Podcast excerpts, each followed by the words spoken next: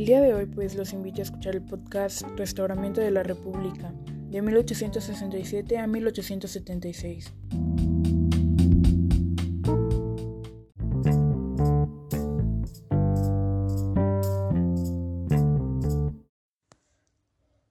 A más de dos siglos del natalicio de Benito Pablo Juárez García, recordamos a este personaje de la nación, al republicano, federalista, liberal, demócrata y patriota de mediados del siglo XIX.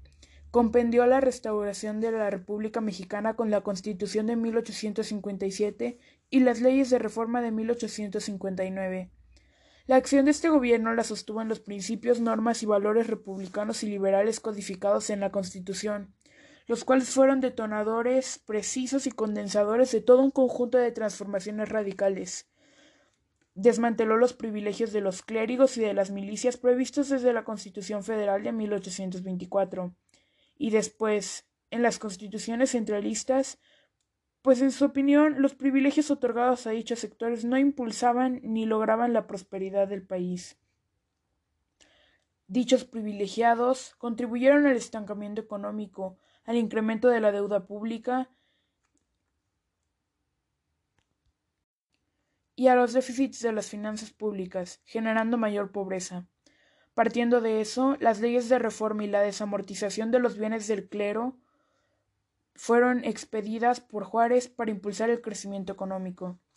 El liberalismo, enlazado con un nuevo orden político constitucional establecido por el Estado federal, republicano, popular y representativo, fueron producto del Congreso Constituyente, conformado por los liberales puros, moderados y escasos conservadores.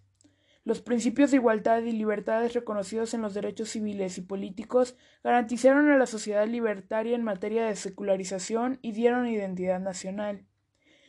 El Estado laico se fundó en la concepción libertaria, en el contexto del movimiento de la defensa de la soberanía nacional frente a la invasión francesa, con la instauración y la caída del Segundo Imperio en 1867, que fue encabezado por Maximiliano de Habsburgo. La racionalización del poder político lo previó a la Constitución.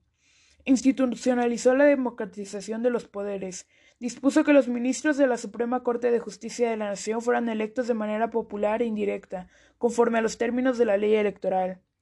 El presidente de la República fue electo con carácter unipersonal al derogar la figura del vicepresidente. En tanto, la Cámara de Diputados única del Poder Legislativo eran electos popularmente, al así preverlo la Constitución de 1857. Después, a dicho poder, se incorporó la Cámara de Senadores en 1875, cuya iniciativa fuera propuesta por Juárez en 1868. Recordamos a este personaje con ello, se comprendió que el cambio de gobernantes del gobierno republicano se trató de un cambio hacia el patrón de gobernar democráticamente, representar la voluntad jurídica y política de la ciudadanía en la función judicial, ejecutiva y legislativa de forma democrática. Ello condujo al Estado constitucional y democrático.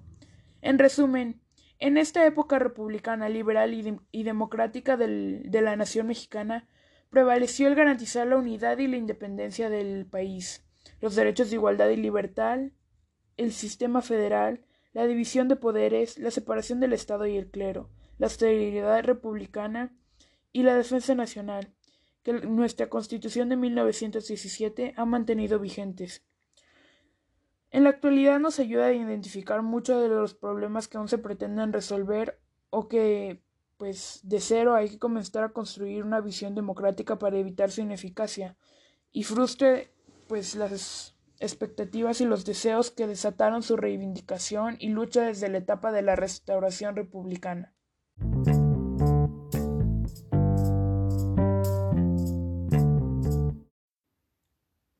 Yo soy Monserrat García.